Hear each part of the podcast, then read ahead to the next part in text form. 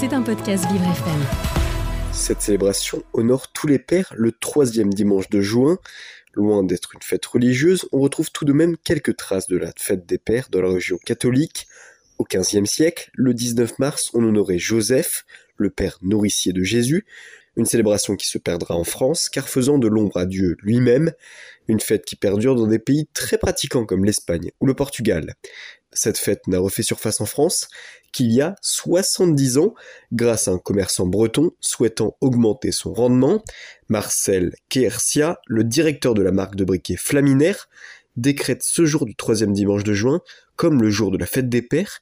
Il se justifia alors en disant qu'il n'y avait pas de fête des papas, contrairement à une fête des mamans. Il créa pour l'occasion un slogan Nos papas nous l'ont dit, pour la fête des pères, ils désirent tous un flaminaire.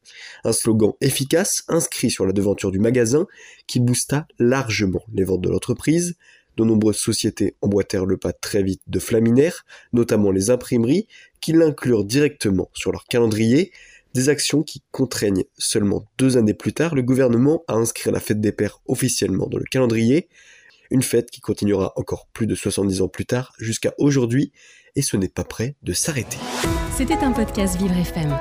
Si vous avez apprécié ce programme, n'hésitez pas à vous abonner.